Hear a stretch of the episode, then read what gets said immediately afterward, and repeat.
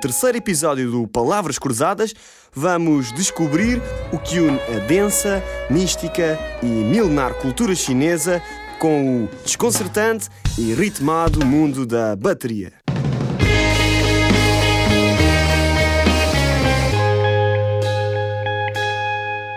Um dos elos de ligação possíveis entre os dois mundos é a palavra prato.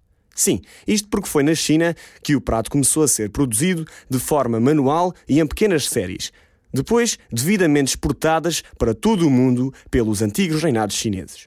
Apesar de produzidas na China, estas luxuosas coleções de pratos e outras loiças eram intituladas Peças da Companhia das Índias, pois era na Índia que as peças eram divididas nas embarcações que depois fariam as rotas comerciais. Isto pelo menos até ao século XIX, altura em que os europeus começaram a dominar a técnica de porcelana e das loiças no geral.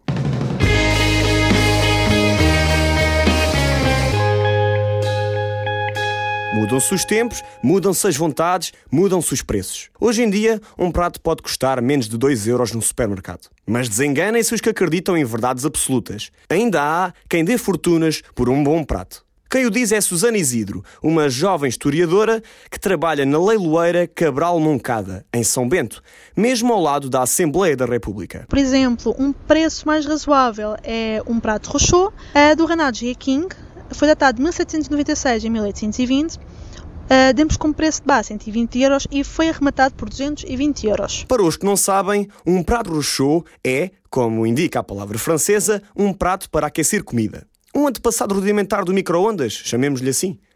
Tinha uma câmara oca no centro da porcelana, na qual se colocava a água a ferver. No final da refeição, a água era despejada e o prato estava pronto a utilizar novamente. Acharam 220 euros muito caro para um prato? Então ouça o que se segue. Um outro exemplo de, de luxo, digamos assim, será um prato que vendemos em 2006, no século XVIII, com a estátua equestre de Dom José I e foi arrematado por 22 mil euros. De facto, 22 mil euros é um valor que fala por si. Mas se são apreciadores de arte e não têm estas quantias astronómicas para participarem em leilões, saibam que há alternativas. Uma delas é a Casa Terenas, na Rua da Prata, em Lisboa, loja especializada em loiças e porcelanas há sensivelmente 89 anos. Lá poderão encontrar o Sr. Fernando, um crítico das loiças de supermercado, que vos poderá indicar a que peça de arte histórica corresponde à réplica que lá vão encontrar. São réplicas da Companhia das Índias. Os originais eram feitos na China. Estas são todas pintadas à mão.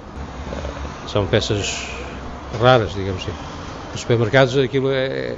O senhor, o senhor vai a uma, uma, não vou dizer o nome da casa, mas vai, vai a uma dessas casas famosas, compra cá, compra em Espanha, compra em Itália, compra em França, é, é sempre o mesmo artigo. Infelizmente para o Sr. Fernando e para a Casa Terenas, o negócio está a decair a uma velocidade assustadora. E isso deve-se à mudança de hábitos e costumes. Eu acho que um jovem prefere mais um bom carro, uma boa aparelhagem, uma boa televisão, do que ter coisas em casa, porque ter coisas em casa depois dá trabalho de limpar e arrumar e essas coisas. É, é desculpa que me dão. Eu noto isso pelos meus familiares, eh, meus filhos e meus sobrinhos. Não querem, querem coisas minimalistas, digamos assim.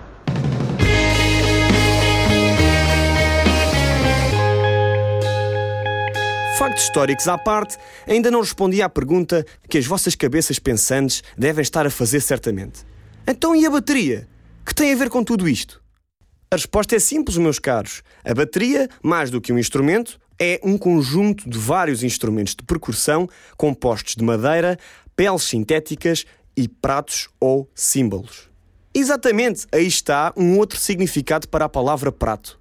A peça de metal, em formato de prato, lá está, que alimenta os sons mais agudos de um set de bateria. Para nos explicar melhor a importância dos pratos numa bateria, recorri à ajuda de um velho conhecido, Diogo Guerreiro, um jovem baterista freelancer que sonha um dia conseguir viver da música. Sou freelancer há cerca de 4 anos. Viver da música com esta idade acho que ainda não, não é totalmente possível, e também com estudos, torna-se, uma pessoa tem que considerar as coisas, mas pronto, o, o objetivo no futuro é, é, conseguir mesmo viver da música. Numa típica e descontraída conversa de café, o Diogo foi-me explicando o quão são essenciais os pratos numa bateria. Eu acho que os pratos, não, a bateria não fazia sentido nenhum, passava, não se chamava bateria e só se chamava, hum, pronto, era percussão. Os, os pratos tornam-se importantes na medida em que são, em que tu estás, marcas o ritmo neles, estás a ver? É, ao passo que com as peças da bateria tu, tu intercalas o ritmo, ou seja, se tu se não tivesses pratos a música não crescia, a dinâmica da música estava sempre muito seca. Então, mas e que tipos de pratos existem? O prato de choque é aquele que normalmente se usa mais, porque é aquele mais condutor e é o fiozinho que está sempre a guiar aquilo no, desde o momento em que esteja sempre no tempo.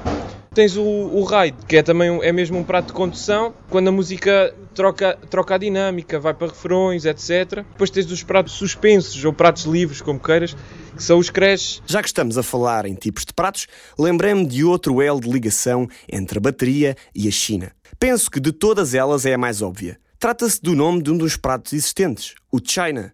Também intitulado prato chinês, o China é muito usado para marcar destaques durante a música. O Diogo conhece-o bem. Os China são pratos que são mais, é mais ataque, ou seja, é para hum, quando queres salientar um break, terminas e aquilo como tem um tem ouve-se muito, entra no ouvido. Para cada tipo de prato existem vários tamanhos. Nos concertos, essas diferenças podem notar-se. Se tu tocares ao ar livre, em palcos grandes, se gostares, podes ter pratos muito grandes, com corpo e que expande bem o som. Se fores tocar a bares e sítios mais fechados, convém sempre usar uns pratos de dimensões mais reduzidas.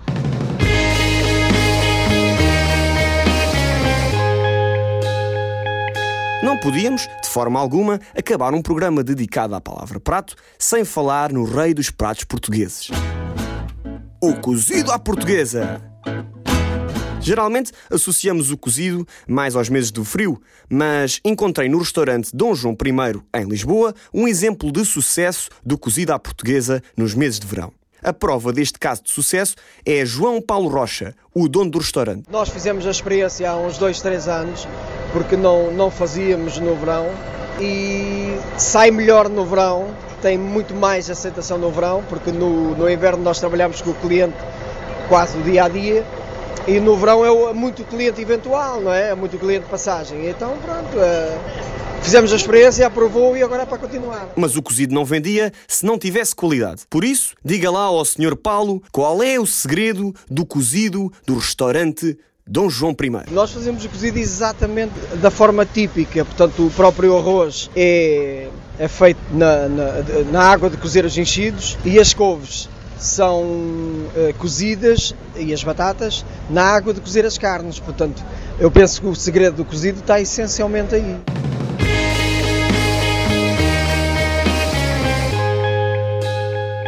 Pois é, parece que está na hora das despedidas. Comam bons pratos que a nossa gastronomia tem para oferecer. Apreciem pratos chocolares nos nossos museus e, se for o caso, partam a loiça toda nos concertos que forem ver subscrevam o podcast. Se não souberem subscrever, não faz mal. Basta acederem a pcruzadas.weebly.com, vou repetir pcruzadas.weebly.com e seguirem os passos. Aproveitem ainda para passar no facebook.com barra pcruzadas, facebook.com barra pcruzadas e deixem comentários e sugestões de palavras que possam vir a protagonizar futuros episódios.